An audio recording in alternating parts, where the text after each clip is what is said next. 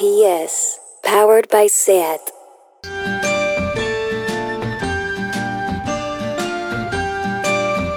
Ever since the day that you went away, you've been sending flowers to me. Send me no flowers today.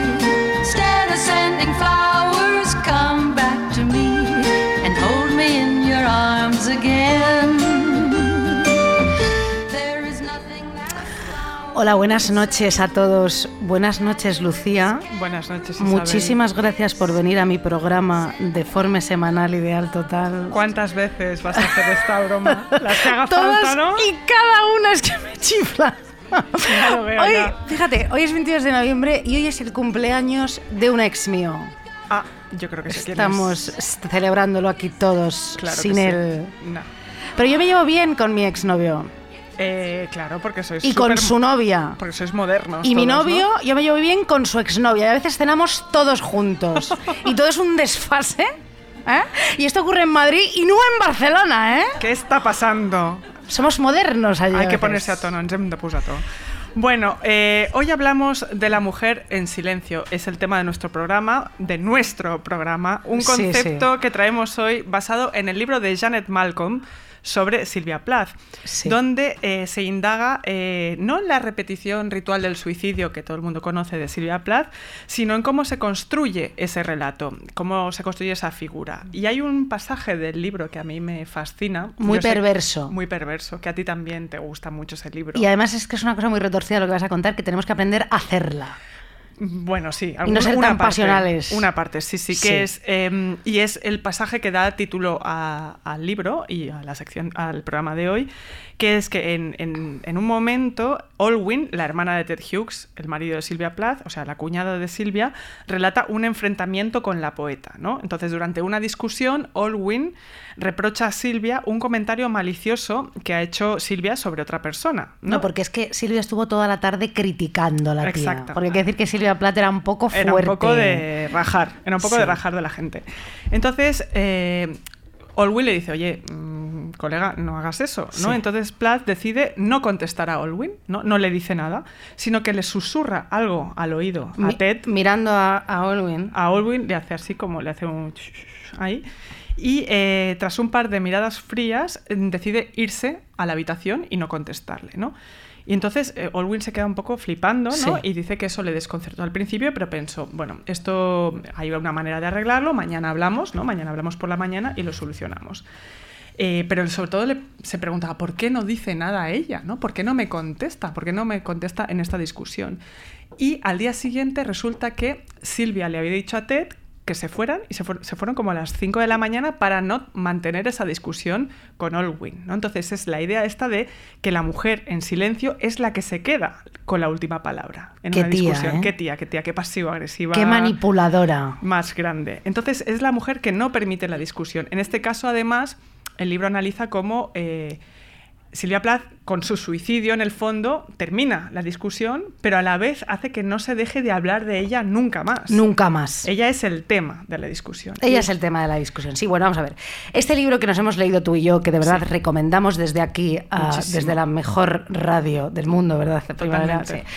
Que nos tiene absolutamente fascinadas, ¿no? Así Entonces, es. creo que es uno de los libros del año. Es así, Silvia Plath ya nos fascinaba, pero nos fascina otra vez, ¿no? Su vida, los celos por el marido, las cartas que le escribía a la madre, que era todo súper fuerte.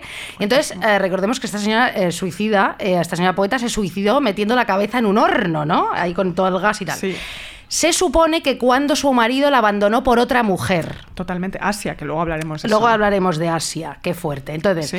ella ya tenía esta idea del suicidio cuando escribió La campana de cristal, que ella lo cuenta ya en el libro como una posible forma de morir. Sí. O sea, que ya llevaba pensándolo desde hace tiempo. Bueno, de hecho, ella había tenido un intento de suicidio. ya había tenido un intento de suicidio. Silvia es, muy, es muy fuerte, ¿eh? Sí, entonces, bueno. Ted Hughes, que era su, su marido, era Sí. un escritor y poeta que estaba buenísimo.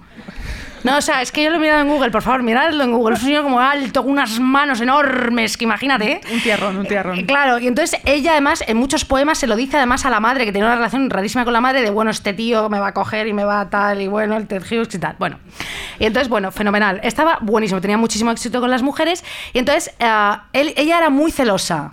Sí, con todo verdad. esto. Entonces, cuando él la deja por otra mujer, que es esta señora Asia, Silvia está pasando por una etapa maníaca, horrible y muerta de celos y se va a casa de una amiga que se llama Elizabeth Sigmund y llorando, llorando, Lucía, llorando, le coge la mano a Elizabeth y le dice, ayúdame, ¿vale? Y le dice, y él dice, no puedo ayudarte, hija mía, se ha ido con otra. No, no, ayúdame, Elizabeth. Y entonces le dice Elizabeth, pero hija mía, no puedo, no puedo, tal. Y entonces le dice Silvia, que esto lo pone en el libro porque Elizabeth larga también queda gusto, bueno, todas largan sobre lo que Todos, decía, todos. sí. Le sigue cogiendo la mano y llorando otra vez. Un momento le dice, cuando tú le entregas a alguien todo tu corazón, Elizabeth, o sea, y esa persona no lo quiere, no lo puede recuperar, se ha ido para siempre. Qué fuerte, ¿eh? Nada, nada de drama, ¿no? O sea, Nada es todo muy intenso, como de persona desesperada, mm, de- mm, es muy certero, también te lo digo. Luego, es luego sabes que lo olvidas, te follas a 4.000, luego llega otro, no sé cuántos. Pero ella estaba fatal con Ted Hughes. Eh, ¿no? Eh, mucho eh, esto de culebrón, efectivamente, ¿qué, qué estás haciendo? No. Perdóname. Y ento- claro, y entonces, eh, tú y yo, eh, pienso, ¿alguna vez hemos sido tan cursis en alguna ruptura? Bueno, yo he sido cursilísima. Yo una vez le dije a alguien, te estás llevando los libros y los dos mejores años de mi vida. ¡Qué Mira, mira. fuerte! ¿En serio? Sí, sí, sí. Y una Me pregunta que- emocionado un poco y todo, ¿eh? Ay, sí, no, no. ¿Y tú nunca has hecho esto tan fuerte como de repetir la frase de la flor de mi secreto de Almodóvar?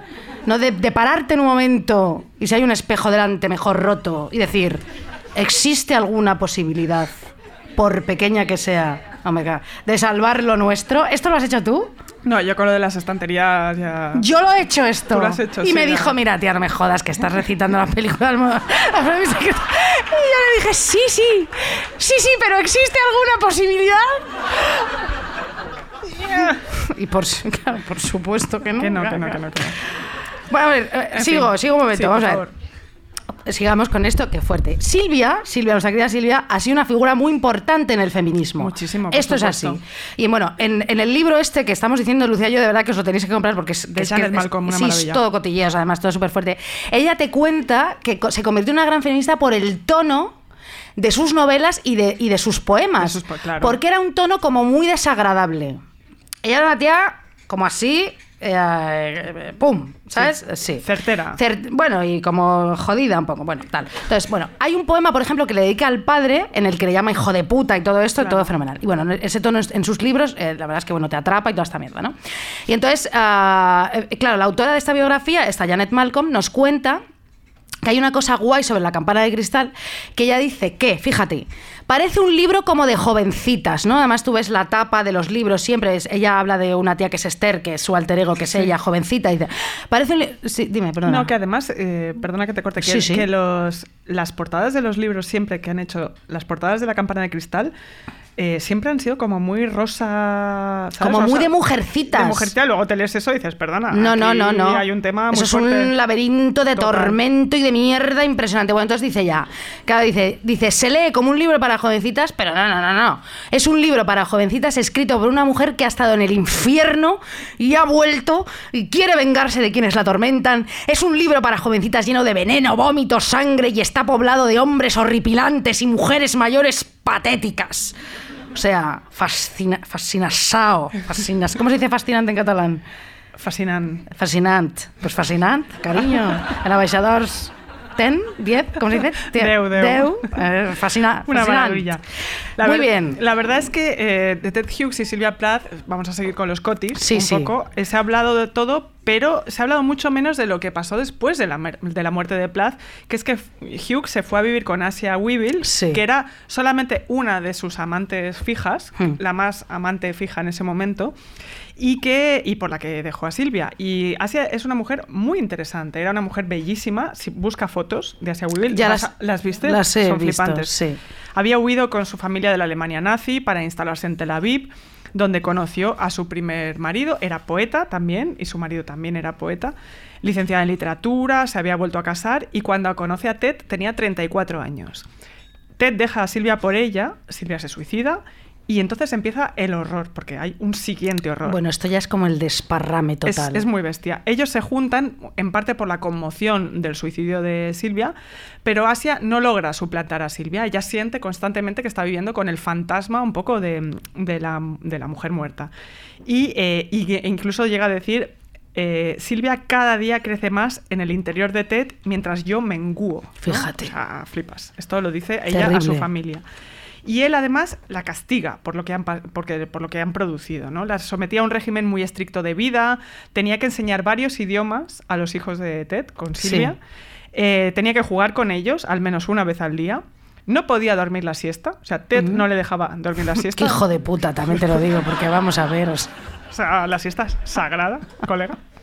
No podía ir en bata por la casa y debía inventarse un plato nuevo de cocina cada semana. Pero qué O fuerte, sea, Ted tenía Hughes. un código de conducta para Sí. esta mujer. Entonces, No me extraña que Silvia metiera la cabeza en un horno, también te lo digo de repente, ¿no? pero espérate que es que la cosa empeora, porque Asia eh, tiene una hija con él que él al principio no reconoce eh, y cada vez más perturbada cuando se da cuenta de que Ted tiene otras amantes, porque claro, una vez la amante principal se convierte en la mujer, queda hueco para la amante principal. Hombre, claro, Eso claro, es así. claro. Entonces se suicida siguiendo el mismo método de Silvia, con el horno de gas y además mata a su hija Shura con ella. O sea, un horror. No, no, es muy fuerte. Es que es desconocida esta Sí, historia. sí, sí, sí. ¿Cómo te has quedado? Pues mira, te voy a decir una cosa, que se joda, que se joda Ted Hughes, te lo digo así de claro, porque... Tarde ya, ¿eh? No, bueno, es fuerte, no, bueno, sí. Bueno, vamos a poner primero eh, la primera canción, pero voy a explicarla un momento, ¿no? Es una canción de Juliette Armanet, ¿vale? Que me gusta a mí mucho, esta francesa molona, joven, no, millennial, muy bien, que se llama A la folie la canción. Pero ella ah, tiene una canción que me gusta más, que se llama Alexandre, Alejandro. Como Lady Gaga, un poco. Ale, ¿Ah, sí? Alejandro. sí? Bueno, chica, te estoy poniendo aquí una francesa Bueno, divina. Bueno, entonces, esta canción viene un poco al caso del silencio. Porque en la, la de Alexandre, no la que voy a poner. Vale. Es que no, ahora te explico por qué. Pues. Entonces, ella sale con Alexandre, Alejandro, y Alejandro, mm, que es un mm, majadero de señor, le dice, mira, eh, sal conmigo, pero tú no te enamores de mí. Ay. Entonces ella dice, vale, vale, vale, porque claro, se enamora muchísimo, pero no se lo puede decir. Ya. ¿Entiendes? Ella no lo puede decir, no lo puede verbalizar. Tiene que callar. Ella tiene que hacer como que no está pasando lo que está pasando. Ya. ¿Entiendes? Como follarse sin amor, mirarle sin amor, toda esta cosa. ¡Qué horror! ¿Vale? Absoluto. Entonces iba a poner a Alexandre, pero pensaba, mira, que se joda Alexandre, ¿entiendes? Voy a poner a La Folie, Claro. que es mucho más divertida y marchosa. Y es una canción como de pena, es como de marcha, pero de pena como que la canta, como que la baila, pero llorando. Es, es muy divertida. Bailar llorando es, es fabuloso como concepto. Sí, por favor, a La Folie de Juliette Armanet.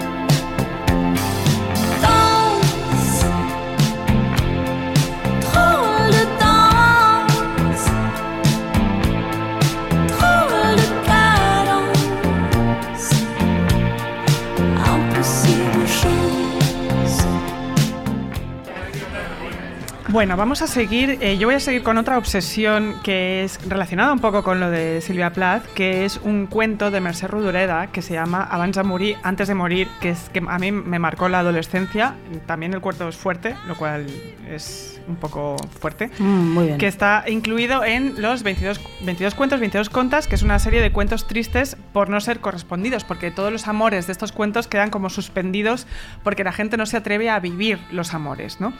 Eh, este cuento largo, que yo creo que es el más largo de Mercè Rodoreda, narra la historia en primera persona de una mujer sin nombre que cuenta cómo conoce a su marido eh, cuando ella es una estudiante en un bar, él es un señor respetable, ella es una joven así alocada, un poco Manic Pixie Girl. Ella, poco- él es un señor respetable y es una señora alocada. ¿Eso has dicho? Una jovencita, bueno, lo cuentan como una jovencita Ah, que, que, que lo que tú dices siempre de las Manic Pixie, que no se abrocha bien los botones, que tiene Sí, las como manos torpe pero aposta, como mal, ¿no? Como de me Más tropiezo bien- aposta, pero ¡uh, bien! como deja, pero tal. como dejada, ¿sabes? Como No. que, que siempre lleva como las manos pin- porque ella es artista, ¿sabes? Está estudiando para ser artista. Sí, sí, Sí. pero es muy guay el cuento. Vale. Entonces se enamoran rápidamente, se casan, pero luego ella se entera de que él estuvo enamoradísimo de otra persona, de otra mujer, Sí. y que perdió, o sea, que perdió la razón por ella. Entonces, claro, la protagonista se obsesiona con esta historia anterior eh, y pierde la salud en esta obsesión, ¿no? De que quién fue esta otra mujer, cómo fue, cómo fue feliz con, con su marido con esta tía, por qué se separaron. Entonces tiene que acabar yendo al médico porque le diagnostican una neurastenia nerviosa, o sea, muy típico de la época. Ajá. Y poco a poco va ¿Sí? intentando, claro, porque estás loca, o sea, cualquier cosa que te pasara en ese Sí, momento, sí. eh, pastís. Ajá. Entonces va intentando indagar lo que pasó, eh, pero su marido no, no suelta prenda, entonces al final ella encuentra unas cartas donde de la correspondencia con, con la otra, ¿no? Sí. Con- entonces ella está obsesionada porque él las guarda bajo llave y al final se las roba, Fíjate. se va, y entonces ella cuenta, esto este cuento está narrado desde el lugar de ella, que se va a suicidar y diciendo... Ella también se va a suicidar. Ella, claro, ella se va a suicidar porque dice, y escribe la carta, que es el cuento, porque sabe que este trauma le borrará el amor que tuvo por esa otra mujer. En Bueno, plan por esto, favor. esto te va a joder la vida. Entonces ella, como en este monólogo que es ella que no da derecho a réplica, ¿no? Porque es una venganza, y un poco como en la historia de la literatura, que tú y yo siempre lo hemos hablado, Sí. que parece que en la historia de la, litera- de la literatura las mujeres, hasta cierto momento, la única ven- la venganza no es de modo activo contra el otro, Sí. ¿no? Es como que lo haces contra, contra ti misma, ¿sabes? Como que te, te- La venganza literaria es una venganza autodestructiva, en plan de... Pues te, te vas a cagar, pero no te Sí, eres te- tú la te- que... te mueres tú. Te mueres tú. Ya.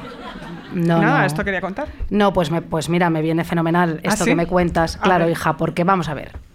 Ah, esto me viene fenomenal porque voy a hablar de los puentes de Madison, que no tiene nada que ver.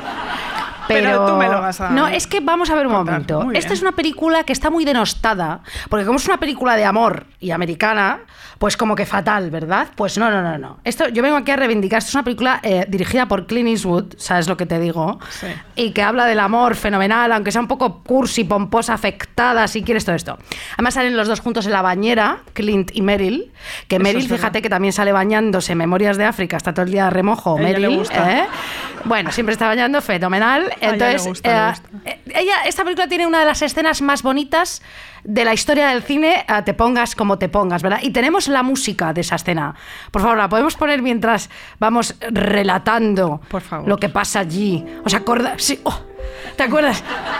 Ay, Dios mío, en el cruce, ¿te acuerdas en el coche? Qué horror, qué Madre horror, qué mía. horror. Mira, ella sujeta la puerta de su coche con fuerza, Lucía, que salgo, que no salgo, me animo, no me animo, ¿qué hago?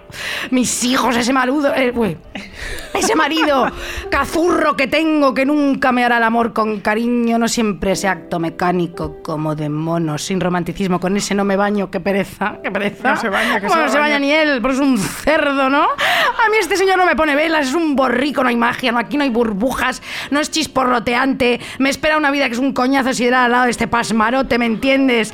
Haciendo las camas, deshaciendo las camas, lavando las camas, merendando crema de cacahuete con mis hijos cada puto día de mi puta vida. Mis hijos también son unos cazurros de mierda, futuros votantes de Trump, ¿entiendes? Unos paletos que no leen y que solo piensan en gilipolleces, que no van conmigo, ¿vale? Odio a mis hijos.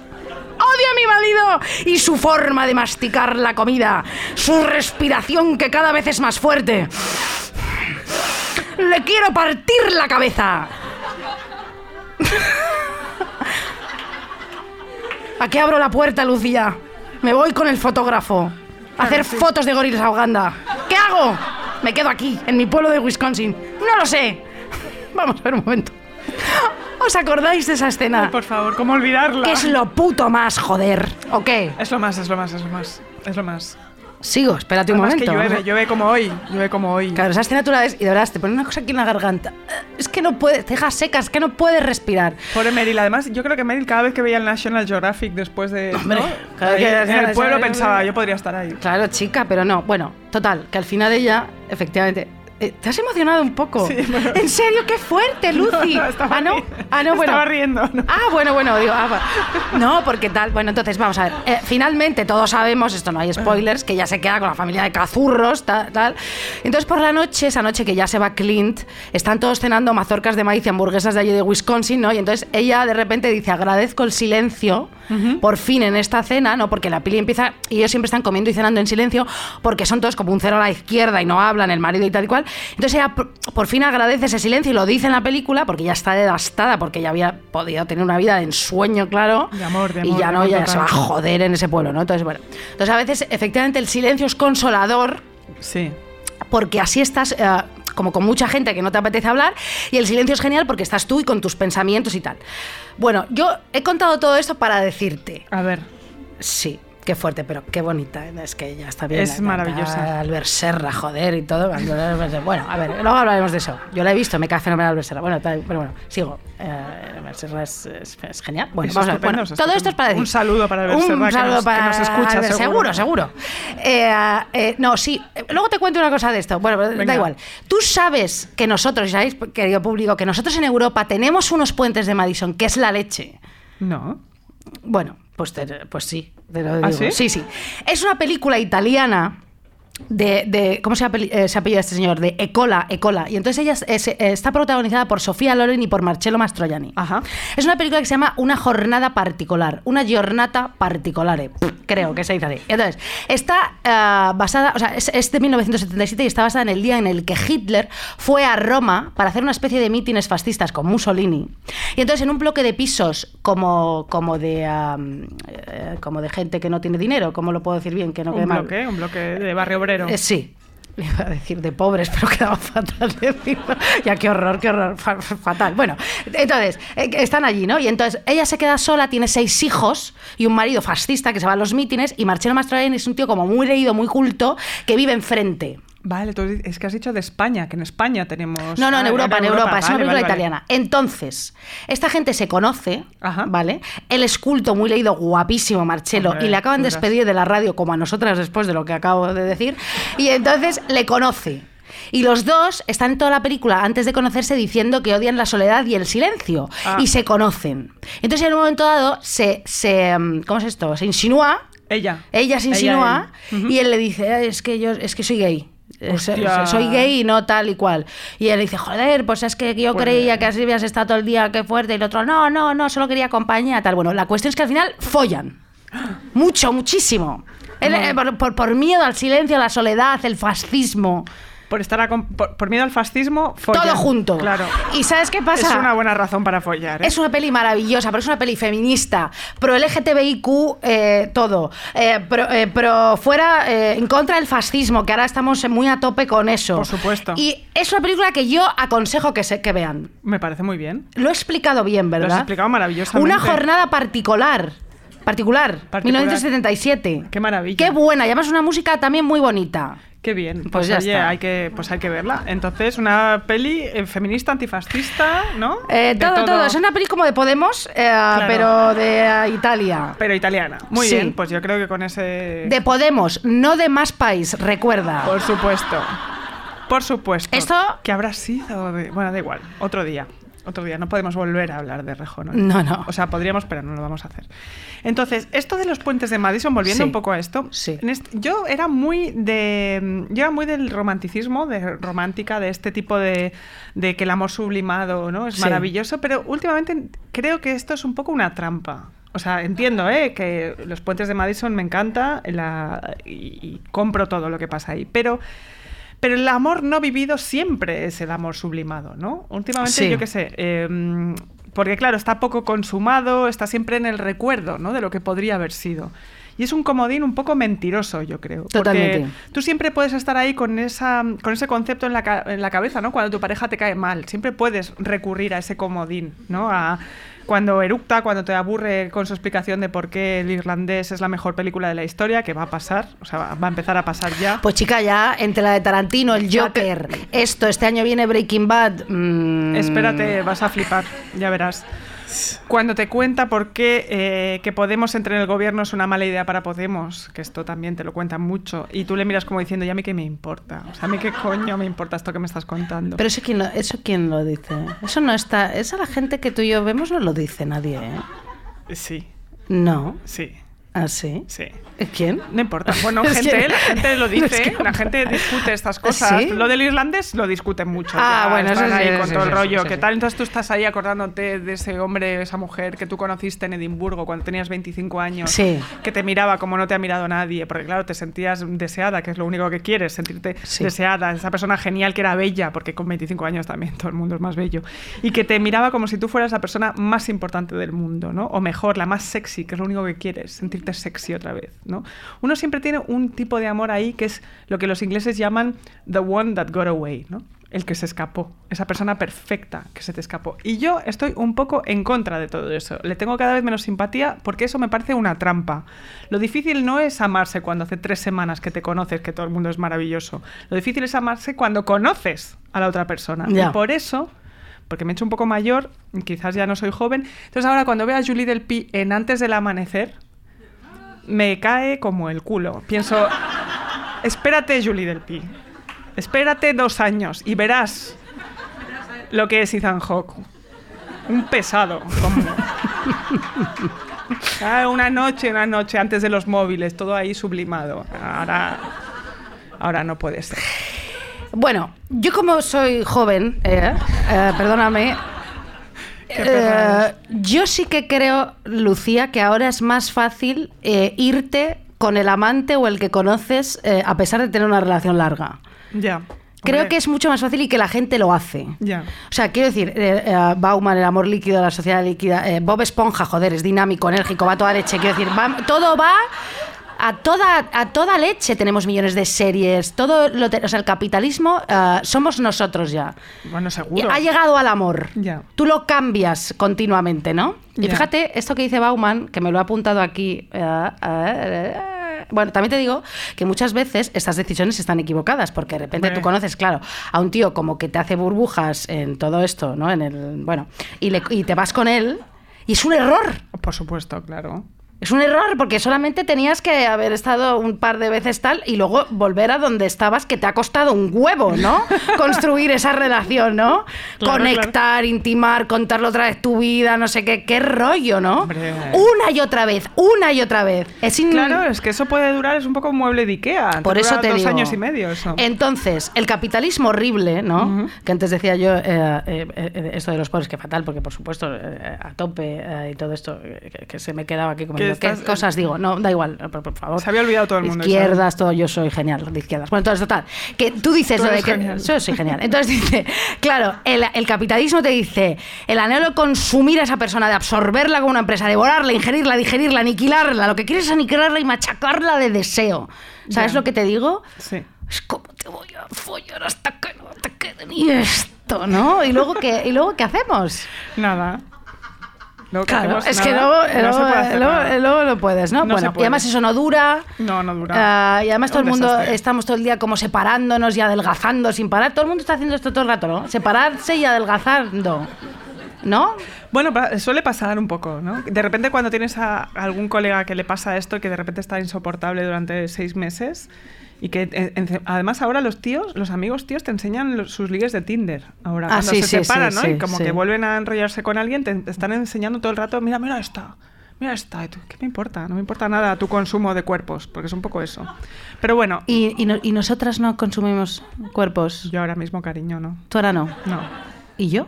Tampoco, ¿no? ¿Me lo estás preguntando a mí? Es que estoy pensando. Bueno, sigue- sigamos. Sí, sí. Bueno, un momento. Antes que nada, Sí. así una, una conse- un consejo. No, Sí. no un consejo, no. ¿Cómo se dice? Un... no, que te voy a decir una película. ¿Cómo se dice eso? Un... ¿Una recomendación? Una recomendación. Sí, un consejo no. Una recomendación. Por favor. Es que, ¿cómo llueve? Claro, es que te vuelves loca aquí. Bueno, a ver, no. no, en, to- en todas partes está lloviendo. Qué día más desapacible. Gracias por venir. Bueno, ya está. No, vamos a ver. Hay una película. Ay, de no sé, uy, qué. Escúchame. Hay una película de Nicolas Roeg, que es un director que a mí me chifla muchísimo. Que, que de verdad, tenéis que ver a este tío que está como súper infra- infravalorado. Que tiene películas como a contra- Contratiempo, Contratiempo, esta película de. No, y esta, ¿cómo se llamaba? Bueno, da igual, tiene muchísimas. Y hay una que se llama Eureka, Sí. que habla del deseo, Ajá. que es muy buena. El deseo. No, no, se llama No, Eureka. la Eureka, película. perdona. Y ya hablaremos de esto otro día, pero es que de repente Vale. me ha venido a la cabeza que todo el mundo la tiene que ver. Muy bien. Está en filming. Sobre todo esto hay un artículo. Qué pesadas estamos hoy contando todo.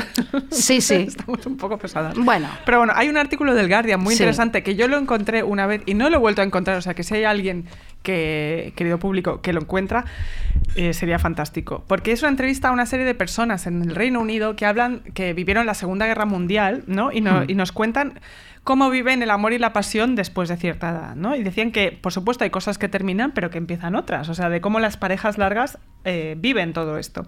Entonces, hablan de cómo ellos eh, crecieron en la idea del compañerismo y el sacrificio, ¿no? Y que la gente no se divorciaba tanto. Y no por una idea romántica de lo que es el amor, sino porque añadían otros valores, ¿no? A la pareja. Suena conservador, pero el Sí. artículo no lo era en absoluto, ¿no? Sino que ellos hablaban desde el lugar de. mm, como que estaban un poco flipando con toda esta generación de. Ellos lo llamaban la generación de L'Oreal de porque yo lo valgo, ¿no? Ah, Yo sí. tengo derecho a enamorarme cada dos o tres años. Entonces. Yo pienso que en- emparejarte con cada persona de la que te enamoras es un deporte de alto riesgo y que no hay que hacerlo, nada más. Eso quería decir. Ya. Puedes Sí. seguir tú, si ¿Y quieres. tú no te has emparejado con cada persona que te has enamorado? Claro que no. ¿Ah, no? No. Ah, no, pues yo sí. No voy a decir nada al ya, no, pero es que es verdad. Bueno, vamos a ver. eh, ah, hablando del amor, hija mía, que es que me he dado cuenta que tú y yo estamos siempre hablando de esto. En cada podcast lo Sin disfrazamos parar. del silencio, no sé qué, el otro día, no sé qué, la obsesión. Pero siempre estás hablando de esto. De lo mismo, de lo mismo. ¡Qué horror! Bueno, Sí. hablamos en cada ideal total, de forma semanal, en el teatro también, todo. Bueno, todo el rato. Bueno. Sí. Entonces tengo que decir que el otro día vi que en Twitter ah, ponías verde esta serie de Amazon Prime Video que se llama Modern Love. Bueno, poco y poco dije. Bueno, vamos a ver. ah, yo tengo que ¿qué es decirte una cosa. Pues somos cínicas las dos y tal, pero tengo que decirte que el otro día, cuando estuvimos en un evento, eh, tú y yo el lunes, que nos fuimos a una cosa y tal, volví a casa y eh, me la puse. Sí. Y bueno, es verdad, tengo que decir, ah, que es una serie muy cursi, muy todo y muy tal, pero es que ah, ya es hora un poquito de que nos cuenten cosas como de buen rollo. Está Nueva York todo el rato muy bonita, nos encuentran, to- mm, todo acaba como bien. ¿Pero qué dices? Es un rollo de serie impresionante. Sí, sí. El capi- Yo vi dos capítulos A solo ver. y la del portero y la embarazada. Un Era- momento, antes de hablar del portero, es verdad que hay cosas como muy absurdas porque los americanos siempre cuando, cuando cuentan el cortejo lo cuentan muy cursi y siempre están haciendo como esas preguntas ridículas de ¿cuál es tu color favorito? ¿Cuál es tu película favorita? ¿Tú ves el vaso medio lleno o medio vacío? ¿Eres de Indiana Jones o de Skywalker? No sé qué. Ya, pero- Y que, todas esas cosas que es como ridícula, ¿no? Y en cada capítulo es un poco así. Pero aún así, hija mía, ah, está bien un poco, ¿no? No, no, te lo compro en absoluto. O sea, no te lo compro en absoluto. La, insisto, el capítulo este, de que es- yo vi dos y dije, basta. De el portero, que esa persona ha vivido la guerra de los Balcanes, ¿sabes? El Y es- portero del edificio de la chica protagonista. Es un portero y que, que se supone que es la relación de amor fraternal entre el, por- el portero de un edificio de pijas. Y, y cómo ella, pues no sabe qué hacer con su vida y entonces al final, pues al final, a la mitad del capítulo se embaraza y él no para de cuidar y dices, este señor, ¿tú te crees que con los traumas que tiene? Es que no importa nada ese señor, pero da igual, nada, es un rollo. Pero Este- hay, hay, hay un capítulo eh, con Anne Hathaway que es bipolar, que No, está no, muy bien. No llegaré, me parece una Pues está muy bien, me porque te cuenta- un anuncio de, de apps. Esa, pero que a veces serie. está bien que te cuenten cosas como de buen rollo. No, que Siempre no, que estamos viendo. eh, mira, tú has visto la de Scorsese. Sí. Yo no la he visto. Y eso que eso que es, eso es todo eh, como todo horrible, todo, ¿no? ¿O qué? ¿O no? Bueno, me gustó, pero No, no digo que sea mala, pero que es todo que te cuenta todo como que. Ya, cosas que no, sí, pero... Siempre eh, está bien que nos, eh, que nos cuenten cosas bonitas, ¿no? Bueno. ¿O, o qué? No, depende de lo que Sí, te cuenten. vale. En fin, yo voy a introducir una canción que ya va siendo hora de Natalie Merchant sobre Ofelia, sobre el mito de de Ofelia, la trágica amada de Hamlet, Muy bien. que le da la vuelta a su destino cruel. En esta canción, que yo creo que es muy bonita, eh, pasa a hablar de todos los mitos de las mujeres, porque Ofelia puede ser todas y cada una de las mujeres de las que habla la canción. Una rebelde, una sufragista, una reina del circo, la amante de un mafioso italiano. Adelante con Ofelia. Ophelia was a bride of God, a novice Carmelite. In sister's house, the cloister bells tolled on a wedding night. Ophelia was the rebel girl, a blue stocking suffragette who remedied society between her cigarettes. And Ophelia was the sweetheart to a nation overnight. Curvaceous thighs, vivacious eyes. Love was at first sight. Love was at first sight.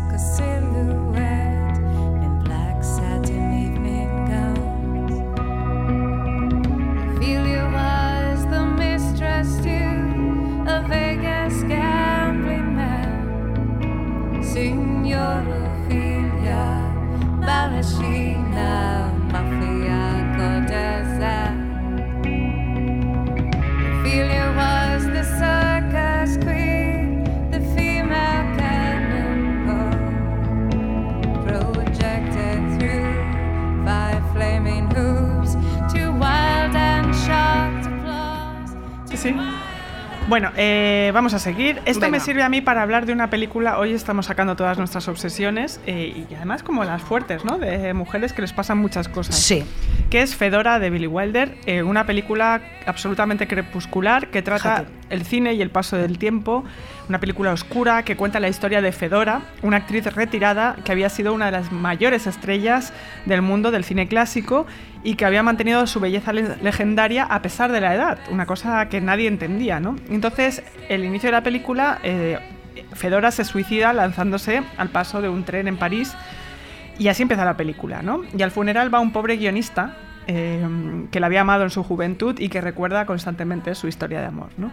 Si no habéis visto la película, os vamos a contar un poco porque, sinceramente, los spoilers no existen con una película de 1978. Si tú no has visto esta peli, yo no tengo la culpa, querido. Entonces, resulta que, al- que en realidad Fedora está viva, ¿vale? Sí, Y la que se ha matado es su hija es su hija. que se hacía pasar por ella para mantener el mito de la Fedora joven, ¿no? Y no envejece nunca. Y traemos esta pelea aquí porque mm, en La mujer en silencio, quien, quien se jode, como decíamos antes, eres siempre tú, la del acto suicida, ¿no? Porque el acto suicida como acto literario está muy bien, pero a menos que seas un fantasma, pues no puedes contemplar los daños que has provocado. Eh, Y es por eso que lo mejor es un poco lo que decide Fedora, la Fedora original, ser un fantasma, ¿no? Alguien que vuelve y que demuestra que no solo la venganza que has ejercido, un poco como las zombies, las reaparecidas, etcétera, sino que contempla sus acciones, ¿no? Sí. Ve el daño y de una manera protegida. O sea, ella se venga, pero ya está viva. O sea, es como ser una zombie es un poco lo más en este sentido. Mar- Tú sabes que Marlene Dietrich, eh, de repente hubo un momento. Era zombie. Eh, no, bueno, o sea, ya no, en- en- de repente ya no podía ver el- su, de- su declive físico, su, su, su devenir en- de edad. Sí. No sé qué estoy diciendo. que No, no, su- no, muy bien, muy bien. Sí, entonces se encerró en casa. Estuvo muchos años encerrada en casa. Como Greta Garbo también. Como Greta Garbo, para que ningún periodista, eh, nadie eh, la viera envejecer y se quedara para siempre este ideal de belleza de esta señora, ¿no? Qué maravilla. Pues aquí es un poco lo mismo, solo que mm, no muere ella, muere su hija, ella se queda para ver el funeral y todo, Sí. de sí misma un poco, Sí. y eso, pues chicas, una ventaja, también te lo Pa- digo. ver tu funeral. Sí, pero que no seas tú. Es tu hija que es triste, pero no eres tú. Entonces, No eres bueno, tú. no eres tú, no eres tú. No eres tú. No eres tú. ¿No eres tú? Bueno, Ahí pues mira, muy bien. A ver, vamos a cambiar radicalmente de tema. Ok. Vamos a ver. Tú sabes, Lucía y público, ¿quién no soporta el silencio? ¿Quién no lo soporta? ¿Quién? Pues mira, te voy a explicar.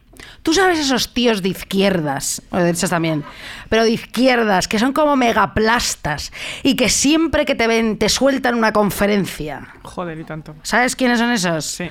Tú sabes que existe el maninterrupting, que es esto de los hombres que interrumpen a las mujeres sin parar. Sí. Y maninterrupting, me encanta el término, maninterrupting. Pero bueno, esta noche ah, no quiero, bajo ningún concepto, que, no nos, que, no, que nos olvidemos de esa especie de tíos que nunca te interrumpen porque simplemente no te dejan hablar. Buah. Sí, sí, sí. Bueno, tremendos. Así, así. Mira, que Sí, no me, no me ven en la radio, pues estoy haciendo como que muchos, muchísimos. ¿no? Entonces, esto es, esto es demencial porque a estos tíos tres cojones les importa lo que tú tengas que decir en esta, en esta conversación. Y sabes esos tíos que en una conversación no, ellos consideran que lo que tienen que decir es siempre de un interés interminable y que todos los que están alrededor se mueren por escucharles. Sí. Sí, ¿verdad? Por. Y entonces, por ejemplo, esos tíos plastas se sientan en una mesa a cenar en tu casa, que te has tirado toda la tarde cocinando una pierna de cordero con patatas panadera, y luego te has hecho una tarta de queso con sirope para tus invitados, ¿me entiendes? Y estos se sientan en tu mesa y se hacen con la mesa, se hacen con la mesa, ¿vale? Y esperan que lo más normal es que los invitados, tus invitados y tú, tengáis la deferencia mientras os coméis la pierna de cordero, de escucharle sin fin y a sentir toda la velada. Sí, sí, sí. ¿Te suena? Sí, joder, sí me suena, por supuesto. O sea, tú imagínate el coñazo sideral de cena que tú te has pensado que iba a ser genial, ¿eh? Y lo hacen muchos, ¿eh? Todavía. a día Claro, de hoy. eso no es una conversación. La conversación que tú esperabas tener cuando invitaste a toda esa gente a tu casa es un monólogo de un plasta que seguramente vote a más país, también te lo digo. ¿eh?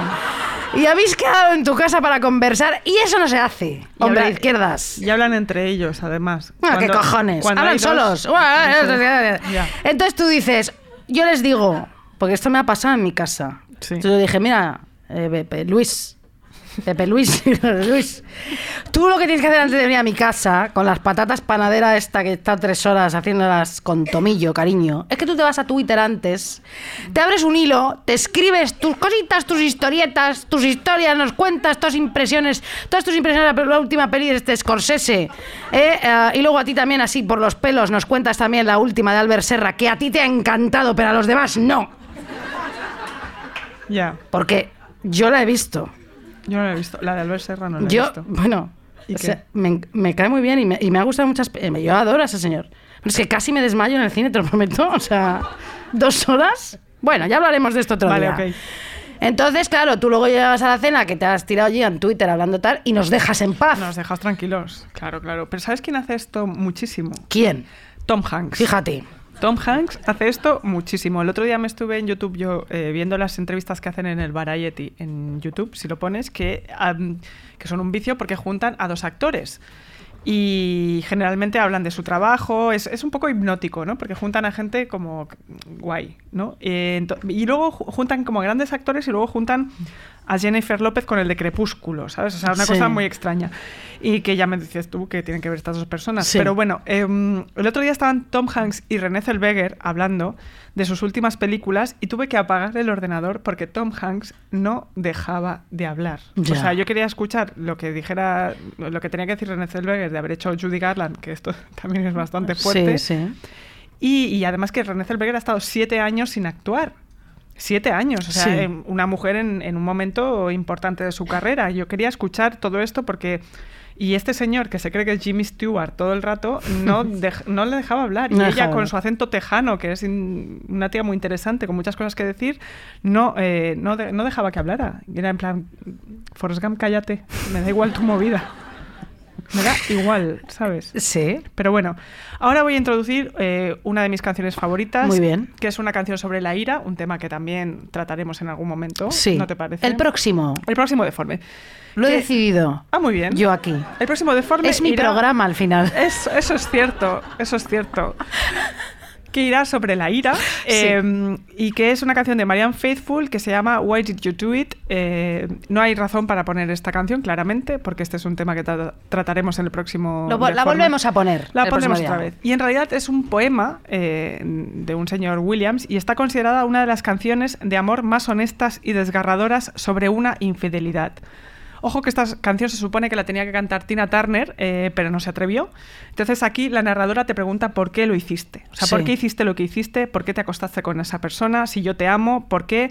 Y un montón de insultos y referencias sexuales. Y esto es una maravilla. Adelante con la canción. Muy bien.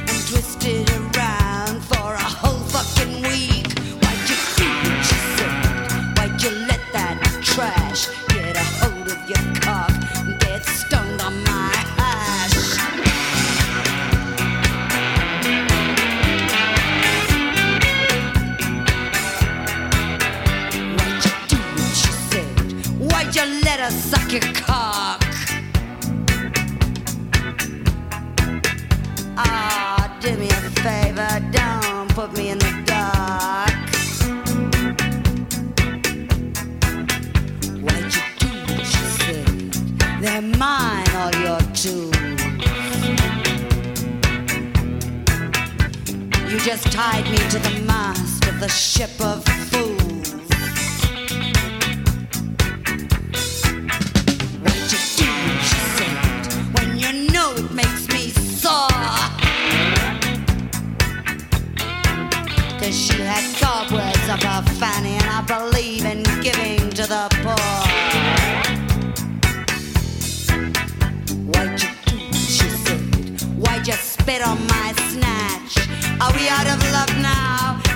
Just a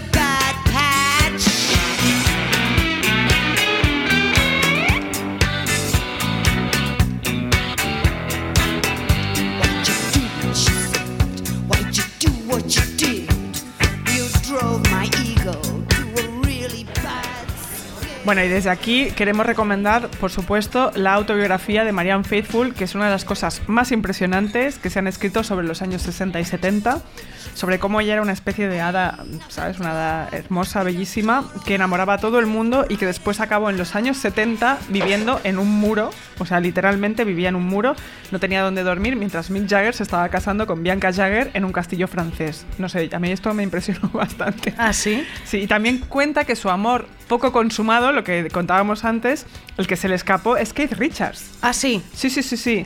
Es, se acostó con él una vez y quedó enamoradísima para siempre, así que Mick Jagger, ¿te aguantas? Ella le prefería a él. Mira, tengo que decir que antes la película esta que yo he aconsejado, ¿Cuál? la de no, La de- la de recomendar, esta, La de la de Nicolas Ah, Roeg, ajá. Eureka. Este señor tiene una película que se llama Performance con Mick Jagger, Ah, sí, claro. que Claro, la novia eh, de, la, de la, la actriz que hacía de novia en esa película era la novia de verdad de Keith Richards. Era Anita Pallenberg, claro. Sí, y entonces dicen que ellos en las escenas sexuales en realidad se lo estaban pasando bomba y que ahí no había mentirijilla de, actro- de actores. No, no, no, no, estaban ahí. eh, ¿Sabes? Ta- y Keith tope. Richards se enfadó. Tú dirás. Bueno. Tú dirás. Bueno, vamos a ver. Quiero volver un momento al tema de la conversación y del silencio y todo eso. Vamos a ver, Lucía, para mí el silencio es fundamental. Tú sabes que yo, la verdad, no, bueno, yo soy muy charlatana, pero yo, yo mm, no. Perdona que me ría. No, hombre, a ver, yo hablo muchísimo, muchísimo, hablo un montón. Pero luego yo estoy en un momento que me gusta estar mucho en casa, sola, no salgo de casa y toda esta cosa. Tú lo sabes perfectamente, Sí, sí, ¿no? Por supuesto. Pero bueno, para sí, pero para para para yo, pero yo me siento viva, viva, viva, viva conversando, hablando, Sin parar. sin parar. Entonces, tú y yo hablamos muchísimo. Bueno, de hecho, antes en el backstage hay, hay que decir que estabas relatándonos los mensajes que estabas enviando en ¿Ah, directo. sí. Ah, sí, sí, Por sí. WhatsApp estabas diciendo, mira, voy a contestar esto. Mira, estamos muy bien. Ah, bueno, ya, ya, Estamos bueno, aquí ya. en Deformes. Bueno, pero es que semanal". tú sabes que yo en mi casa, mi novio, yo me levanto y digo, me he levantado, voy a desayunar, voy a comer, me voy a duchar, me voy, me he ido, he vuelto. Sí, Eh, ¿Qué quieres? Te quiero, no sé qué. Estoy siempre tengo que relatar mi existencia entera. es fuerte esto, sí, sí. Y yo entiendo que eso puede resultar insoportable. Y de hecho lo es, lo es, lo es. Pero bueno, mira. Bueno, vamos a ver, bueno. Bueno, vamos a ver, nosotros somos gente que efectivamente hablamos sin parar, Lucía. Sí. Somos unos loros internacionales y tal, pero casi siempre decimos cosas interesantes, chisporroteantes y sensacionales, ¿eh? con todo mi tal. Pero muy importante, escuchamos a los demás. Eso es verdad. Sí, Puede sí, parecer sí. que no, pero, Pero la verdad es que escuchamos, ¿no? Bueno, la, la mayor- la cosa es que la mayoría de los, de los amigos que elegimos y con los que conectamos 100% se debe muchísimo a la conversación que se comparte con ese amigo. Esto es así, lo he leído en un Siempre. estudio y es verdad que los amigos que eliges es por los con los que conversas muy bien, ¿no? Entonces, tener buenas conversaciones es fundamental para ser feliz, para aplacar la, sociedad, la soledad lacerante que nos aliquila y nos ahoga Lucía Ligmaer cada día. Entonces, cuando la gente te escucha plenamente, tú te relajas, dices todo lo tienes que decir, te quedas tan ricamente y, conti- y conectas contigo misma y entonces conectas con los demás y así creas intimidad, conexión y ya para adelante con todo y fenomenal y pues brindamos con unas cervecitas fresquitas, buenísimas de aquí, de Primavera Sound, buenísimas y todo genial porque la vida te sonríe. Pero a ti no te ha pasado, Lucía, fíjate, es, es un poco pedo, eh, tengo que decir que es que la verdad... Es que no, no sé ni hablar. O sea, es que digo cosas y no. Bueno, pero, pero bueno, vamos a ver. A ti no te ha pasado. Qué horror, de verdad. O sea, mira, mamá. Bueno, mira. Relájate, no te ha pasado. relájate. Ya, es que es horrible, de verdad, ¿eh? Pero es que esto- Relájate un poco. Sí, estoy. Oye, por favor, no me digas eso que. Bueno. Qué machista. ¿Cómo que qué relaja? que es broma. Te lo estás diciendo tú. Que sí, que. Vale, vamos a ver, me relajo, vamos a ver. ¿No te ha pasado que conoces a alguien que es súper afín a ti? Como con misma ideología, referentes, como que vestís parecido. ¿Sabes? Pero que no conectas en absoluto. Muchísimo, muchísimo. No conectas con esa persona. Sí, y tú sí, dices, sí. ¿y por qué no Y lo- conecto? Y lo, intentas y vas a tomar café con esa persona y es insu Y tú es un coñazo y todo. Pero y no conectas, ¿no? Te, ha pasado. A mí me pasa todo el rato, ¿no? Entonces, bueno, Vivian Gornick, que es una de mis escritoras favoritas y es una genia increíble, habla de esto, ¿no? De, de todo esto que hablamos de la conversación y tal, en su último libro, Mirarse de frente, que está fenomenal, por favor, le- le- leedlo. Y dice que no es cuestión de conectar con alguien por, por, por tener intereses comunes. Ajá. No tiene nada que ver, te voy a explicar. O sea, una vez que los tienes, lo importante para conectar con esa persona es el talante. Y me explico. Ajá. Como decía Zapatero, Zapatero decía lo del talante, ¿os acordáis? Pues hay que tener talante. Muy fuerte. Zapatero muy bien, ¿eh? También os lo digo. Bueno, Madre mía. bueno, ya qué fuerte, ya qué fuerte. Pues lo he dicho, mira, sí.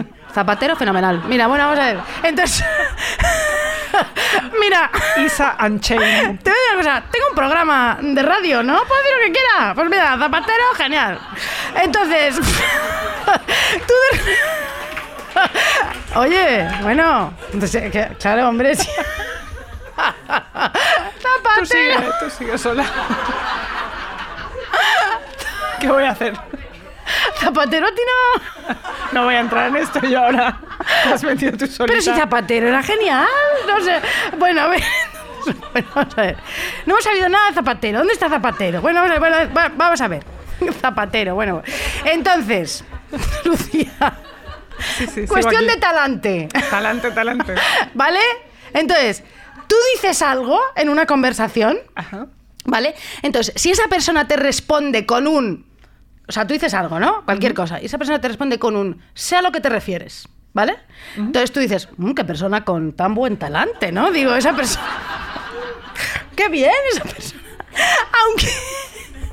Oye, a ver, aunque luego esa persona añada algo más, te discuta, te cuestiona, pero tú dices, has tenido empatía. bien ahí, bien ahí. Ah, Muy bien. Pero luego imagínate otra que tú le dices lo mismo ah, y te dice, te responde con un desafiante.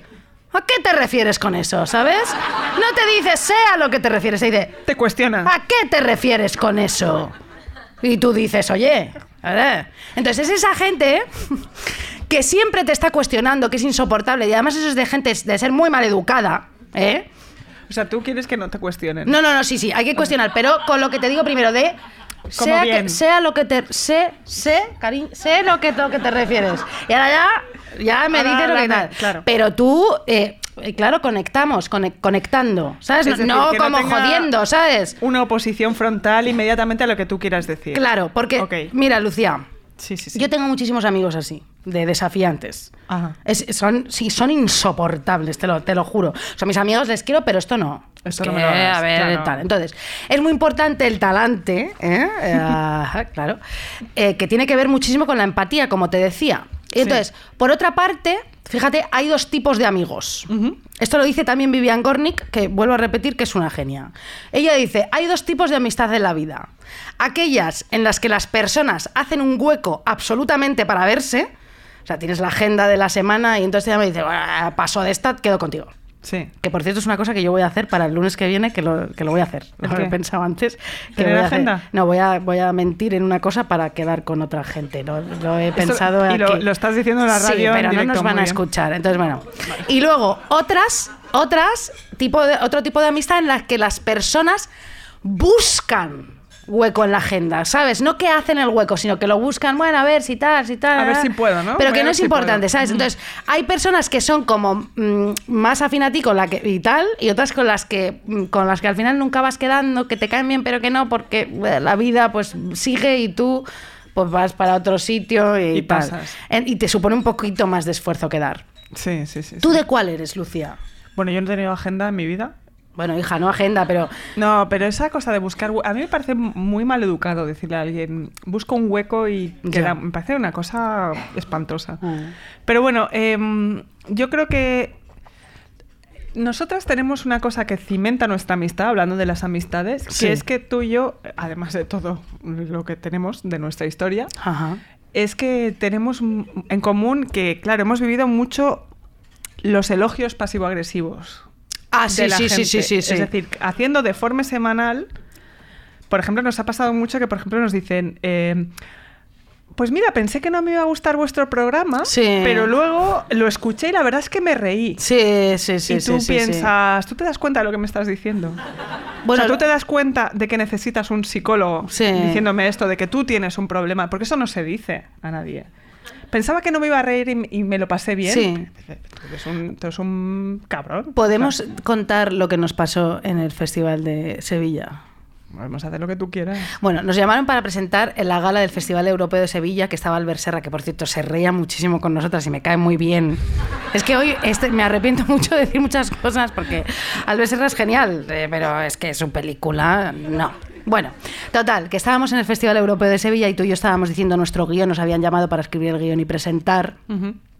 Y entonces nosotras estábamos haciendo como un guion divertidísimo sobre el cine europeo, que no nos estábamos metiendo con nadie, Con raro, nadie. eh, pero no, no, era todo muy light, muy, Muy bien, bien, muy bien. no nos metimos Muy con los fascistas, no- o sea, no hicimos nada, estuvimos como muy tal. Y además dijimos, vamos a meter muchísimas referencias como de gente culta y tal, para que, para que vean que somos, que se jodan, que, que somos listas, toda esta mierda, el cine, tal. Y no los puentes de Madison, no, no, André, André Desplechin, todo esto. ¿Qué, me, qué dices? Que me- tenemos que ir acabando. Ah, lo- ya, era, ya, bueno. Era un gesto. No, ah, bueno, pues ya acabó.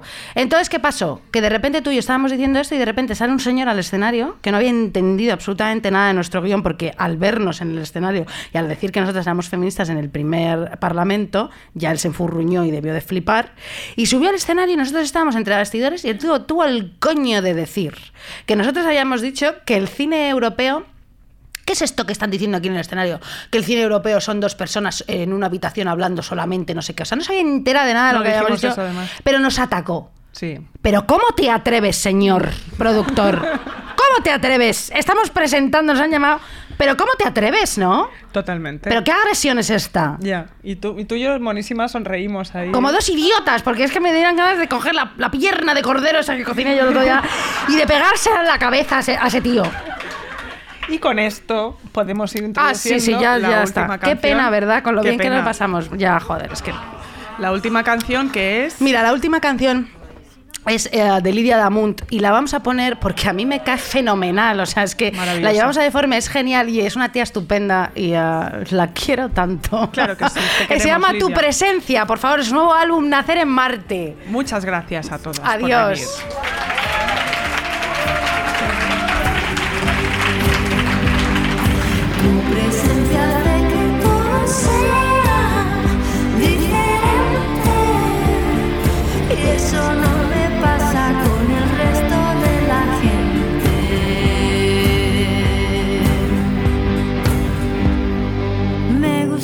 soledad, si te la puedo contar. El eco de mi voz, esa mosca impertinente. Entre la multitud me siento así también.